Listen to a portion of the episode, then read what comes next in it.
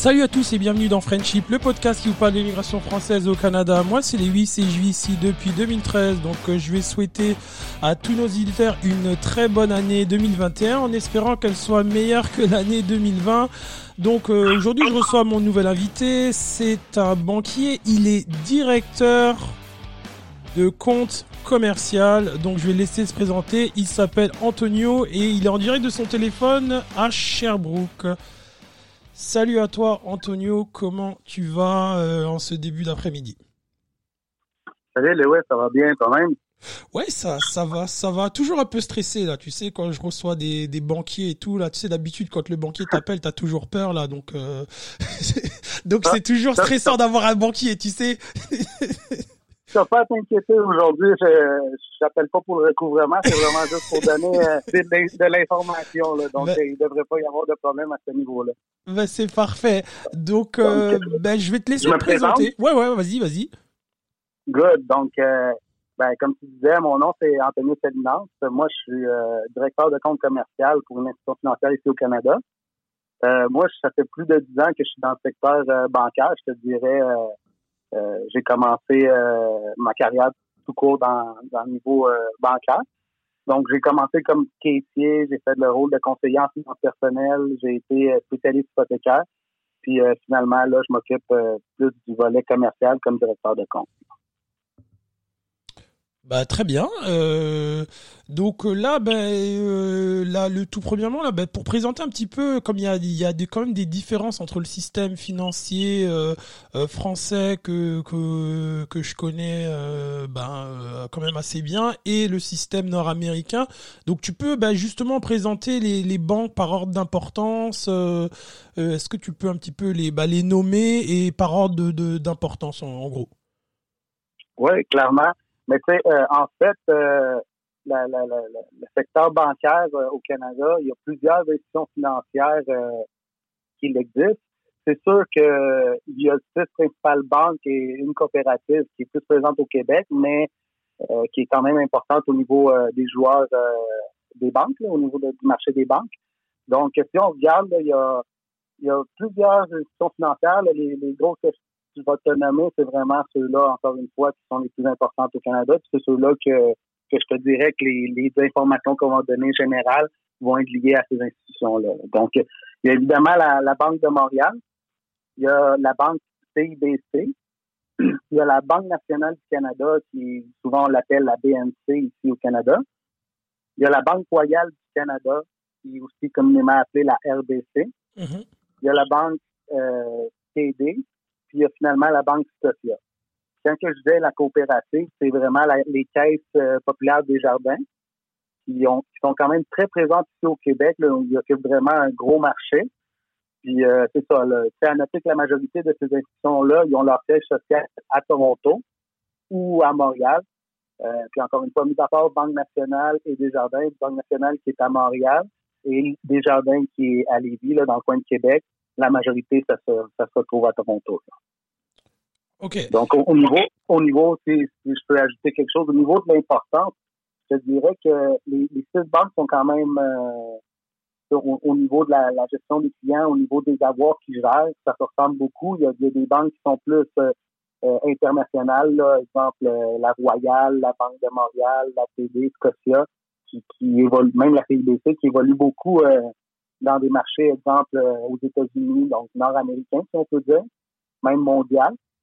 Puis, euh, des jardins qui se concentrent plus dans, dans, le marché du Québec, mais encore une fois, ils sont présents dans d'autres secteurs. Très bien. Donc là, euh, là, tu as fait une petite présentation. Euh, là, par exemple, si, euh, disons, moi, je suis un, nouvel arrivant, je viens d'arriver à Montréal, ou enfin, peu importe où j'arrive au Québec, euh, je me présente à une institution, institution financière. Dis-moi, ben, c'est un peu, c'est un peu quoi les démarches ben, Ça paraît con là, mais ok, t'ouvres un compte, mais c'est quel type de compte que j'ouvre? À quoi j'ai le droit? Est-ce que je, je, peux avoir une carte de crédit tout de suite en arrivant? Je sais que dans, entre le moment où je suis arrivé et maintenant, il y a beaucoup de choses qui ont évolué. Donc là, présentement, là, un nouvel arrivant, euh, c'est quoi le package qu'une que les banques, grosso modo, parce qu'elles sont, elles offrent à peu près tous à peu près la, la, la même chose, on va dire. Euh, mhm. C'est quoi en gros un nouvel arrivant? Il peut avoir quoi quand il ouvre un compte et qui euh, transfère ses avoirs français ici? Ben, ça c'est une excellente question. Je te dirais que si mettons, tu arrives cette semaine au Québec, la première affaire que tu dois t'acheter, c'est une telle pour pouvoir te rendre à la banque. ensuite, ensuite de ça, ensuite de ça, évidemment, oui. Moi, ce que je dis souvent, là, ben, ce que je dis souvent, si, mettons, tu serais mon ami de la France qui arrivait aujourd'hui, que je te donnerais comme euh, conseil, c'est évidemment d'aller ouvrir un compte bancaire parce que faut comprendre que, du moins au Canada, là, le, le, système bancaire fonctionne beaucoup par historique, historique de crédit, historique de compte, historique avec les relations que tu vas avoir avec tes comptes, euh, tes comptes à payer. Donc, évidemment, quand tu arrives, le plus important, c'est de, de, de, comment que je peux dire, de choisir ton institution avec laquelle que tu veux faire affaire. Chacune a ses, ses avantages. Donc, à partir de là, tu choisis euh, d'aller voir l'institution de ton choix. Euh, évidemment, tu sais, c'est euh, comme tu disais tantôt, il va y avoir des programmes adaptés aux nouveaux arrivants. La majorité des institutions ont des programmes. Souvent, ça peut aller de 3 à 12 mois de gratuité pour la première année. Et euh, il y a plusieurs avantages. Ça, je vous, dirais d'aller consulter directement avec chacune des institutions parce que ça peut changer euh, les petits points d'un à l'autre. Évidemment, c'est sûr que quand vous allez ouvrir, ça va vous, faire, ça va vous prendre des pièces d'identité. Les preuves les plus souvent utilisées dans, dans ces démarches-là, c'est le passeport et un officiel, euh, document officiel, excuse-moi, de l'immigration Canada. Ok, donc, un visa ou euh, la preuve de, de, résidence permanente, le PVT, etc., etc. Oui, ça c'est très important parce que c'est sûr que la banque va vous demander euh, de vous identifier, ça c'est bien évident. Des fois, ou même je dirais qu'il y a beaucoup d'institutions que si toi, tu es un nouvel arrivant qui veut t'en venir, tu es en France, tu veux euh, partir la démarche d'avance, ben, il y a des mesures que tu peux prendre pour le faire avant même d'arriver au Canada. Mm-hmm. Encore une fois, il y a des banques qui le font, euh, c'est, dans le fond, c'est leur force. Il y en a d'autres, c'est moins leur force. Donc, encore une fois, ça sera à sélectionner, mais c'est tout de même possible de le faire en arrivant. Il n'y a pas de problème. OK. Donc, euh, La deuxième étape, en, dans, moi, je dirais que là, la première étape, c'est le compte bancaire. Mais la deuxième étape, qui est l'une des plus, ben, pas les plus importantes, mais quand même très importantes, c'est commencer à bâtir un bureau de crédit. Puis comment qu'on crée un bureau de crédit, c'est par la demande d'une carte de crédit. Souvent, quand tu vas arriver comme nouvel arrivant, l'institution financière va, va pas te proposer euh, d'emblée. Tu sais, ça dépend. Encore une fois, il faut comprendre que tout ce qu'on jase aujourd'hui, c'est du cas par cas. Quelqu'un peut arriver, l'institution financière va tout lui offrir parce que la personne est arrivée de France avec, exemple, 500 000 dollars de cash par rapport à une autre personne qui arrive, qui commence ou qui bâtit un patrimoine ici au Canada. Donc, il faut comprendre que ça se peut qu'une personne va se faire offrir une carte de crédit dès le départ par l'institution financière sans avoir à donner de garantie, tandis qu'il y en a d'autres qui pourraient avoir à, à faire d'autres stratégies pour accéder à la carte de crédit. Mais encore une fois, comme je mentionnais tantôt, là, au Canada, la, majorité des financements ou les, crédits autorisés ou les, les, comptes que, tu vas pouvoir ouvrir, c'est vraiment basé sur une cote de crédit. Donc, la cote de crédit en tant que telle, c'est un point primordial. On va avoir la chance de développer là-dessus. Mm-hmm. Mais, mais clairement, là, je te dirais que c'est un nouvel arrivant au Canada première chose à faire, c'est ouvrir un compte bancaire pour commencer à créer l'historique avec ton institution financière, qui commence à te connaître. La carte de crédit qui vient justement appuyer, qui va venir aider à ton bureau de crédit. Mm-hmm. et, finalement, là, dans le fond, euh, euh, la carte de crédit, moi, c'est quelque chose que j'aime pas mentionner ce point-là. La carte de crédit, ça peut être ton meilleur outil au Canada comme ton pire outil, dans le sens que si tu l'utilises comme il faut, tu vas accéder rapidement à un bon bureau de crédit puis tu vas avoir, tu vas avoir accès à tout plein d'autres avantages dans le sens euh, accès au crédit. Par rapport à quelqu'un qui, euh, qui l'utilise mal, ben là, tu vas te baser partout, puis tu vas te retrouver à cause d'une carte de 500 pièces pour pouvoir emprunter pour un auto, pour un, marge de crédit, ou peu importe ce qui, qui viendra. Très bien, mais alors justement, bah justement comme comme là tu l'as mentionné, bah je vais tout de suite, euh, on va rentrer dans dans dans dans les choses sérieuses là. Donc c'est vraiment comment, ben comment parce que moi quand je suis arrivé ici, je savais absolument pas. J'entendais beaucoup comme tu l'as mentionné le, bureau de crédit. Grosso modo, est-ce que tu peux expliquer de façon la plus claire comment ça fonctionne un une cote de crédit, c'est quoi C'est quoi les notes ben, En gros, c'est ça. Et c'est qui qui est derrière ça? Voilà. Bon, dans le fond, ça, c'est encore une fois une très bonne question parce qu'au niveau de la cote de crédit au Canada, c'est une cote, c'est comme un, un, chiffre qui est donné. C'est ça se situe entre 300 et 900, la cote de crédit. 9 étant la meilleure cote, 300, évidemment, étant la, cote du mauvais payeur. Quand, que, quand tu te présentes à une banque, là, puis que tu as 300 comme code de crédit, il y a des lumières rouges, des sirènes qui sonnent, euh, la banque commence à shaker, tout ça. ça, ça, ça te donne une idée que il faut maintenir quand même une bonne cote de crédit et euh, le point où que où que je disais que le 900 est la meilleure cote, c'est très rare le 900. Là, il faut être euh, honnête. Là, je te dirais que dans le, dans j'en ai sorti des bureaux de crédit, puis le plus beau bureau de crédit que j'ai vu, c'est 893. Donc, euh, faut pas, faut pas penser qu'il faut être à 900. Là, vraiment, je te dirais que entre 700 et 800, c'est un très bon payeur, là, sans problème. 800 et plus, c'est un excellent payeur. Et euh, je te dirais que la moyenne du monde se situe entre 650 et 700. OK. Ou, ben, tout dépendamment. Là, ça dépend aussi de, de, plusieurs points. Mais je te dirais qu'une bonne moyenne à retenir, c'est 700 là, qui, serait euh, un bon dossier de crédit. C'est un bon, considéré donc un, pour une banque un bon dossier de crédit, on, on, on base le chiffre, le chiffre de 700, tu dis que c'est là, on, on commence à jaser, là, c'est ça?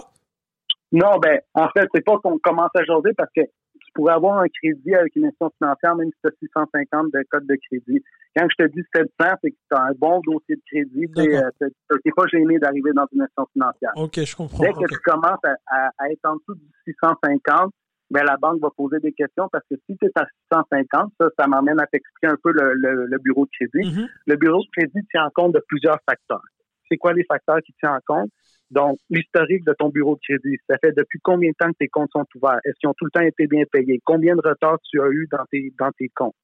L'autre, euh, d'autres euh, points qu'il va vérifier, c'est que si tu changes d'adresse à toutes les années, ben ça aussi, ça vient affecter ta, ta cote de crédit. Si tu changes d'emploi toutes les années, ça, ça, ça, affecte aussi ta cote de crédit.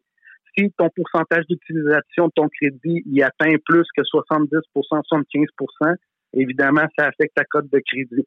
Donc, c'est tous ces facteurs-là qui vont venir déterminer ta cote de crédit et justement un peu la, façon que les prêteurs te voient là. OK. Donc ça c'est quand même c'est quand même euh, c'est quand même super important. Donc là ce ce ce, point là il est il est quand même primordial. Donc c'est à dire très vite et c'est qui les compagnies là qui sont euh, c'est c'est pas les banques là qui qui les banques qui quand ils, ils checkent ton bureau de crédit c'est qui qui est en arrière de ça en fait? Oui, ben nous, hein, les institutions financières, tous ceux que je t'ai mentionnés, on utilise deux grands deux grands joueurs au niveau du bureau de crédit. Le principal, c'est Equifax, qui mhm. est celui celui-là que qu'on utilise énormément. Sinon, il y a aussi TransUnion, qui est une autre une autre compagnie de, de code de crédit qui fournit de l'information aussi. Très bien. Donc, euh, des fois, tu vas sortir un bureau de crédit avec euh, Equifax et des fois, tu peux sortir avec TransUnion. pardon, puis la, la cote de crédit ne sera pas la même. D'accord. Dans ce temps-là, dans ce temps-là, tu dis à la banque, hey, prends celle-là qui est le plus fort. Non, c'est une blague. une blague. ok. Et, et, donc, ok. Suite à ça, donc là, tu me dis, ouvres ton compte. En gros, euh, dépendamment de avec combien de cash tu arrives, il est possible que tu arrives à avoir une carte de crédit.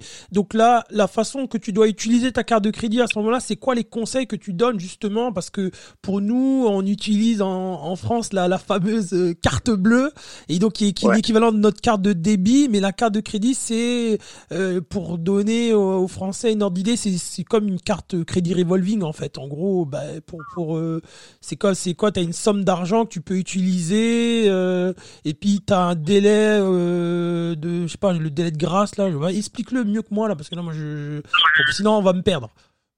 ouais, ben clairement au niveau de la carte de crédit, comme je mentionnais tantôt, l'acceptation est vraiment l'acceptation du crédit qui est autorisé est basée sur du cas par cas. Là. Donc, faut pas croire que t'arrives, tu vas demander une carte de crédit, tu vas avoir une carte de crédit de 5 000 parce que encore une fois, c'est du cas par cas. Donc, euh, je m'en allais avec ça. Euh, par rapport euh, au montant qui, va être autorisé, c'est sûr qu'ils vont regarder plusieurs facteurs de l'institution financière, voir si elle, accepte de faire la carte de crédit sans. Tantôt, je disais un dépôt en garantie. Le dépôt en garantie, c'est quoi? Le dépôt en garantie, c'est vraiment euh, tu vas tu vas donner, admettons, 500 500 dollars pour obtenir une carte de crédit de 500 dollars. Que ça, ça permet à quelqu'un qui, qui vient qui vient d'arriver, qui veut se créer un crédit parce qu'il prévoit s'acheter un char, s'acheter une maison et tout, commencer à se créer un crédit rapidement. Donc, il y a un autre point aussi qu'il faut noter, c'est que des fois, c'est plus facile d'aller obtenir une carte de crédit avec euh, avec euh, une comment je peux dire pas une institution, mais euh, un magasin ou quelque chose comme ça? Exact. Merci beaucoup. Exactement. Un magasin ou une corporation qui fait du financement parce que eux, ils vont accepter évidemment de faire le, crédit, mais le taux sur la carte est un petit peu plus élevé. Donc, tu sais, il y, a des, y, a des, y a des façons d'accéder au crédit.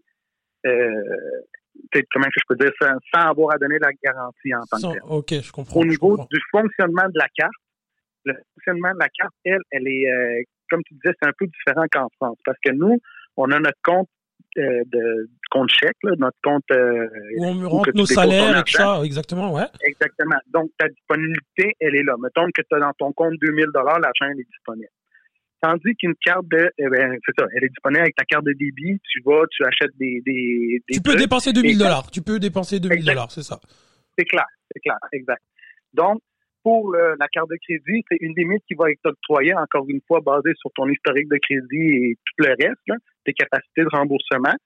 Et à partir de là, c'est, admettons, on prend un exemple de 2000 C'est un 2000 qui est autorisé sur ta carte de crédit.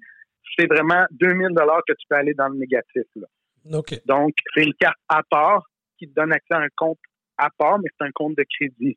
Évidemment, ça te donne une période de grâce. Souvent, ici, ce qu'on fait, c'est qu'on l'utilise euh, du moins les personnes qui l'utilisent intelligemment, ils l'utilisent. Ils ont une période de grâce de 21 jours qui, qui équivaut à pratiquement un mois, le temps que tu reçois ton relevé et tout. Et à partir de là, euh, tu reçois ton paiement, dans ton, ton solde. Si tu le payes pas à la date indiquée, là, les intérêts commencent à courir. OK.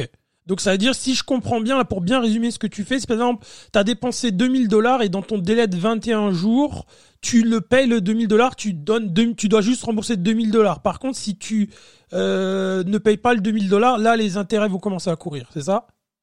Ouais, les intérêts courent selon le, la tarification. ils sont en moyenne, c'est quoi C'est 19, 20 c'est ça en moyenne, c'est ça? Clairement, oui. 19,9% je te dirais la, la grande partie des cartes. Tu as des cartes un peu... Euh, un peu plus avantageuse qui existe au niveau euh, du taux d'intérêt à 9,9, mm-hmm. mais il y a un frais annuel qui s'applique. Puis, tu sais, il y a toutes sortes de cartes de crédit. Il y a des cartes de crédit avec des points, avec des récompenses. Puis là, ça, implique des frais sur la carte euh, annuelle. Mais, tu sais, souvent, ils sont compensés par les dépenses que tu fais. Tu récupères euh, l'argent que tu as payé. Bon, c'est quand même, c'est quand même assez clair. Donc là, bon, maintenant, je continue un petit peu le cheminement.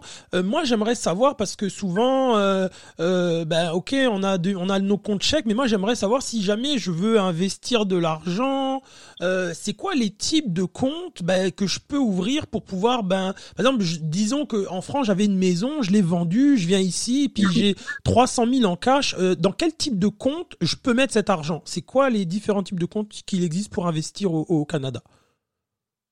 Ouais, ben oui, c'est euh, encore une fois une bonne question. Au niveau du euh, euh, si tu as, tu as des liquidités ou plutôt de l'argent que tu veux transférer en France vers ici, je te dirais que ça, ça, évidemment, tout le monde sait, la, façon la plus simple, la plus économique et la plus sécuritaire, ce serait par transfert international. Là, les, les, ce que j'ai juste le, terme en anglais, les wires, les virements électroniques. Mm-hmm. Fait que ça, c'est sûr. Un coup que l'argent est rendu ici au Canada, il, y a, plusieurs façons de l'investir. C'est sûr que euh, il y a des conditions et tout. Puis ça, je veux pas m'attarder parce que je fais plus nécessairement du placement. Il y a des mm-hmm. spécialistes pour ça. Mais je vais quand même parler des gros des, des gros euh, catégories de, possibilités. Mm-hmm. Donc, premièrement, il y a euh, les placements non enregistrés que nous on appelle. Mm-hmm. Ça, ça veut dire que tu le places à un certain taux.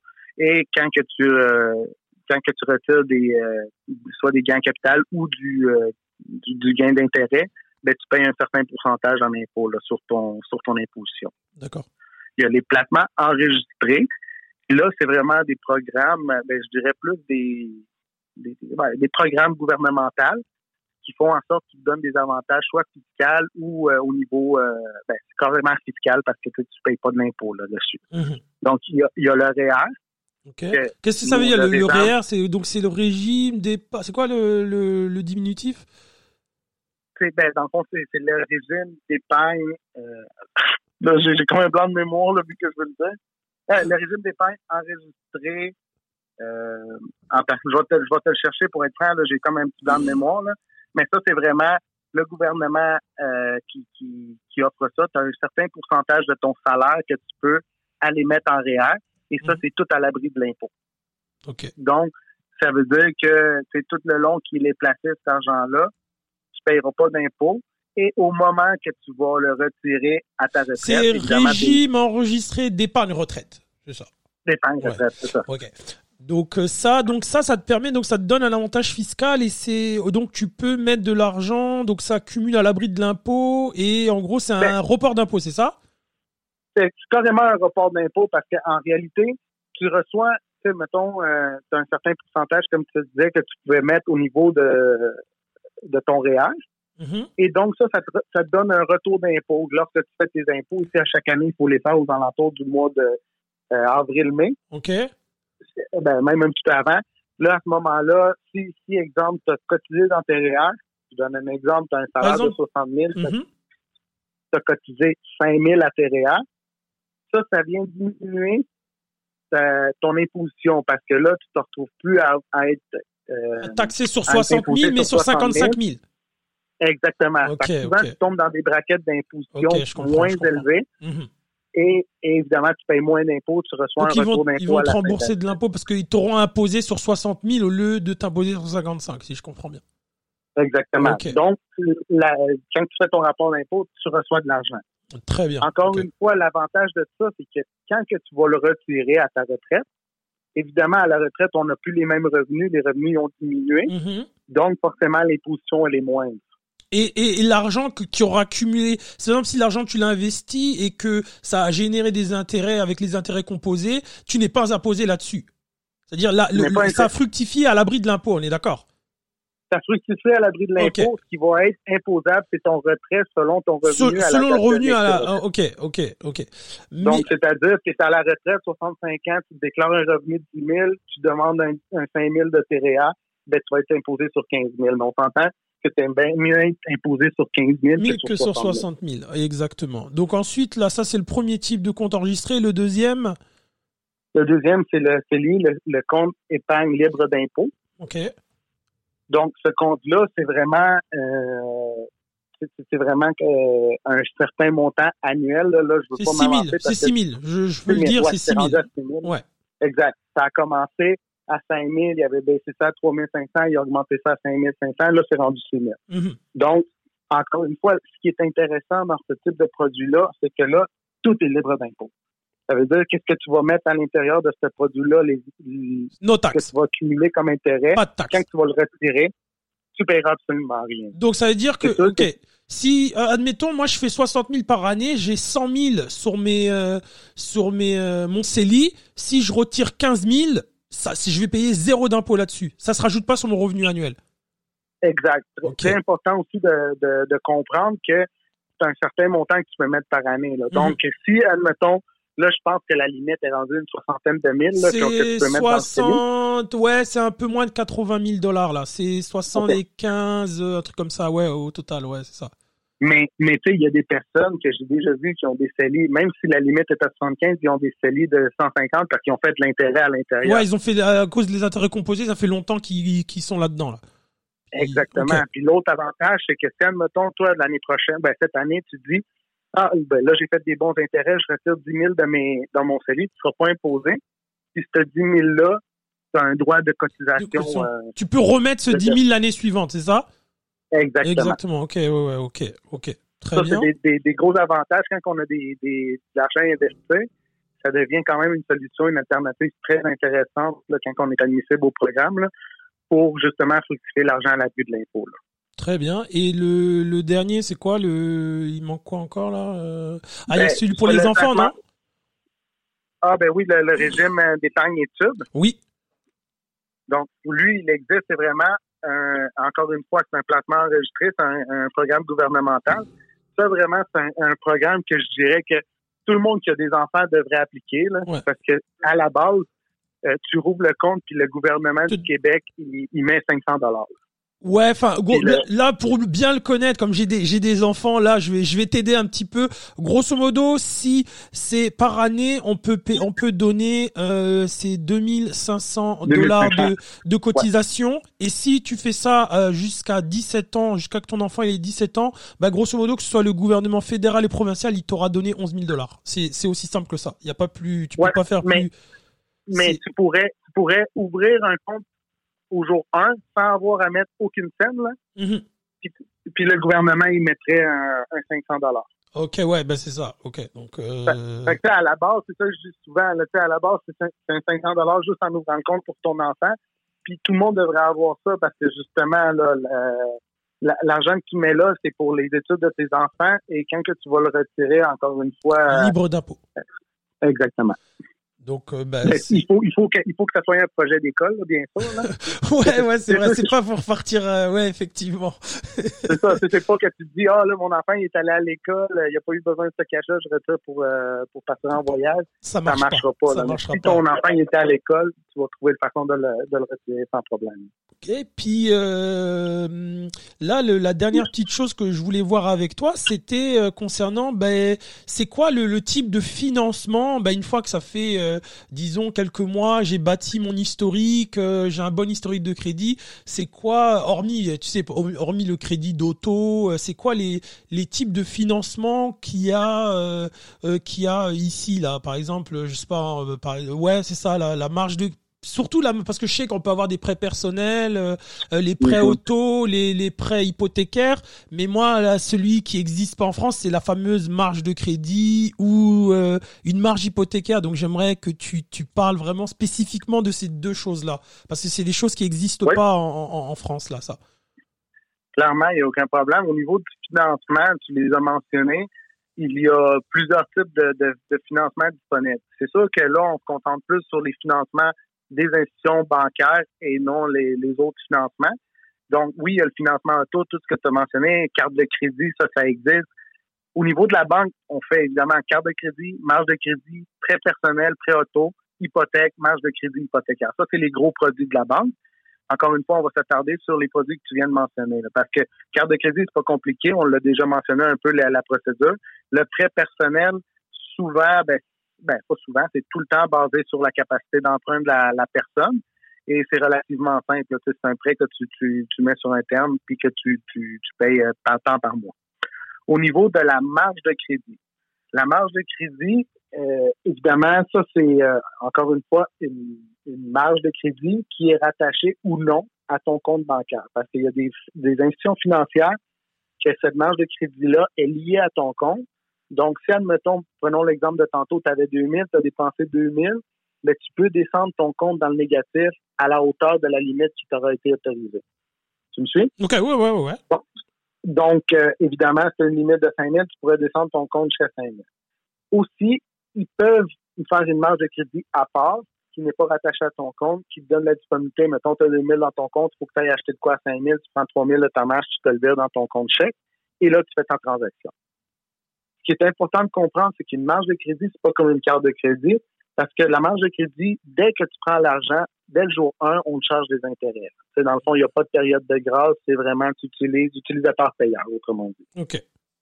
Au niveau de la qualification de la marge de crédit, évidemment, c'est plus compliqué à obtenir qu'un prêt personnel. Pourquoi? Parce que la marge de crédit, on appelle ça ici au Canada, la marge de crédit, que ce soit une marge de crédit personnelle ou une marge de crédit hypothécaire, on appelle ça ici du crédit rotatif. Ça veut dire que le crédit il reste disponible. Euh, tout le temps. Il reste disponible. Exact, tout le temps.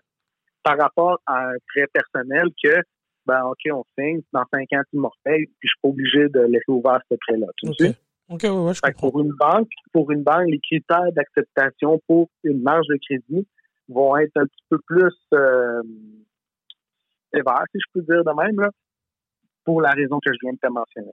Donc, dans le cas d'une marge de crédit, la banque va regarder la valeur nette de la personne. Donc, elle va dire, OK, euh, on va calculer ton passif, euh, ton, tes actifs, ton, tes, passifs.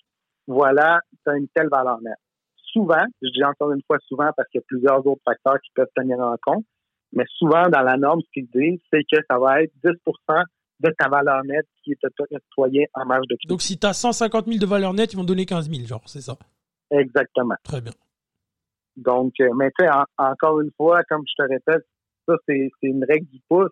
C'est-à-dire que euh, il se peut que ta marge de crédit soit de plus, ça se peut que ça soit de moins. Ils vont garder une globalité de tes revenus et tout, et tout, et tout. OK, OK. Ton historique de crédit et tout ça, toujours, hein, toujours, il y a toujours ça qui est en arrière, en toile de fond, quoi. Il y a ton historique de crédit, quoi. Ouais. Au Canada, dès que tu parles de, de crédit, il faut que tu dises le bureau de crédit va être consulté, c'est sûr. Là. Même, même, je te dirais que pour aller chercher un loyer, on va aller consulter le bureau de crédit. Tu vas aller, euh, tu vas aller chercher un, un, cellulaire, ils vont aller voir ton bureau de crédit. Donc, souvent, quand tu n'as pas de bureau de crédit, c'est une nouvelle arrivant, tu demandes un cellulaire, tu n'as pas de bureau de crédit, ils vont te demander un dépôt en garantie pour ça. Fait que c'est là où que, tantôt, je te disais, là, des fois, c'est bien mieux de donner le dépôt en garantie à la banque, commencer à créer un crédit avec une carte de crédit. Et, euh, ben, après ça, c'est plus facile d'obtenir le reste pour, synthétiser un petit peu, ton, ton historique de crédit, c'est un peu comme une carte d'identité financière, quoi, en gros, quoi. Ça donne un petit peu ton, ton identité financière euh, au, au, euh, au, prêteur, quoi, en gros, là. Ouais, clairement, tantôt, je te faisais la blague, là, de quand tu es à 3%, là, tu te mets à crier, ben, c'est carrément ça, là. Tu sais, nous autres, euh, on va aller voir ton, souvent, là, tu sais, moi, je suis au niveau commercial. Au niveau commercial, c'est un petit peu différent au niveau de la qualification du client. On va souvent, moi, ce que je veux savoir, c'est ton bureau de crédit, parce que ton bureau de crédit dit largement un peu ton comportement au niveau du crédit, puis mhm. comment que tu gères ton crédit. quand que, quand que je vais voir ton bureau de crédit, tu as un bon bureau de crédit, pour moi, ça me dit beaucoup. Tu es un bon payeur, tu respectes tes engagements, puis tous les, les autres euh, critères que je t'ai mentionnés tantôt, euh, on les tient en compte.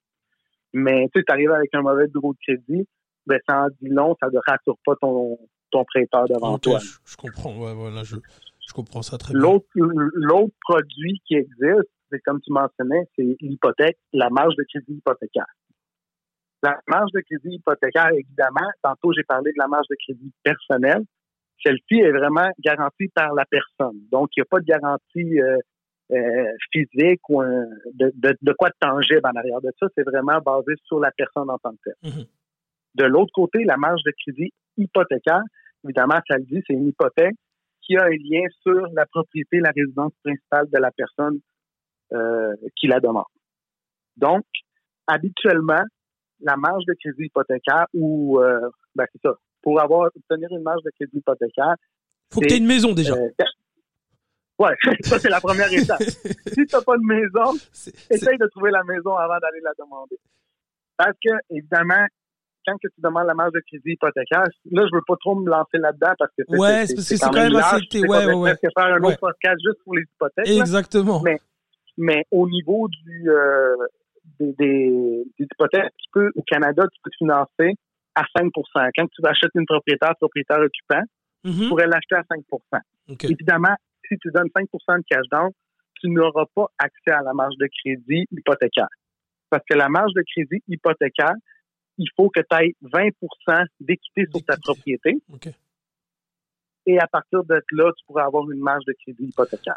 Pour, pour synthétiser, là, pour faire simple, euh, grosso modo, c'est un petit peu, c'est comme, en gros, pour donner l'image, pour, parce que c'est un peu compliqué, parce que du l'image, c'est en gros, tu utilises un peu ta maison comme un, comme un distributeur automatique, quoi, en gros, quoi. Clairement. Clairement, dans le fond, tu, ça donne accès à l'équité que tu dégages au fur et à mesure que tu rembourses, tu rembourses ton hypothèque. C'est-à-dire que, admettons, euh, ta maison, elle vaut euh, euh, 500 000, euh, ils vont prendre 20%, ils vont te le mettre sur ta marge hypothécaire, et c'est ce que tu pourrais utiliser, en gros, ça comme, comme cash disponible sur ta maison, quoi. Ben, exact. Mais tu sais, qui dépendamment, si, si c'est ça qu'il faut comprendre. Parce que, mettons, mettons, on prend des chiffres faciles, tu as 100 000 en hypothèque, mm-hmm. tu as une maison qui vaut 100 000, mais il faut que, il faut que tu aies 20 d'équité. Donc, il faut que tu, tu ton, ton, sol hypothécaire soit à 80 000. Mais si tu dois 80 000 au jour 1, ta marge de crédit, tu as, zéro disponible. Ouais, exactement. ça veut dire qu'après un mois, tu as remboursé 500 pièces en capital. Boum, tu as 500 dollars de disponible en crédit. Le deuxième mois, tu as un autre 500, c'est rendu à 1000. Fait que là, jusqu'à, mettons, tu te rends à la fin de l'année, je donne un exemple de 3 000 ou 6 000, peu importe. là. Donc, donc à ce moment-là, tu as un projet, tu vas aller retirer ces quittés-là. Tu n'as pas à rappeler la banque pour lui dire Ah, j'ai un projet, est-ce que tu veux me financer? C'est déjà autorisé à même euh, donc ton immeuble. je, comprends. Ça, c'est ça, c'est quand même une, belle alternative, mais encore une fois, un peu comme la marge de crédit, si tu sais pas te servir de ton crédit, t'inquiète pas que le crédit va te rattraper. Ouais, il faut être très discipliné, sinon tu te retrouves à 60 ans avec une maison qui est pas payée alors que ça fait 30 ans que tu la payes, quoi. Clairement, exact.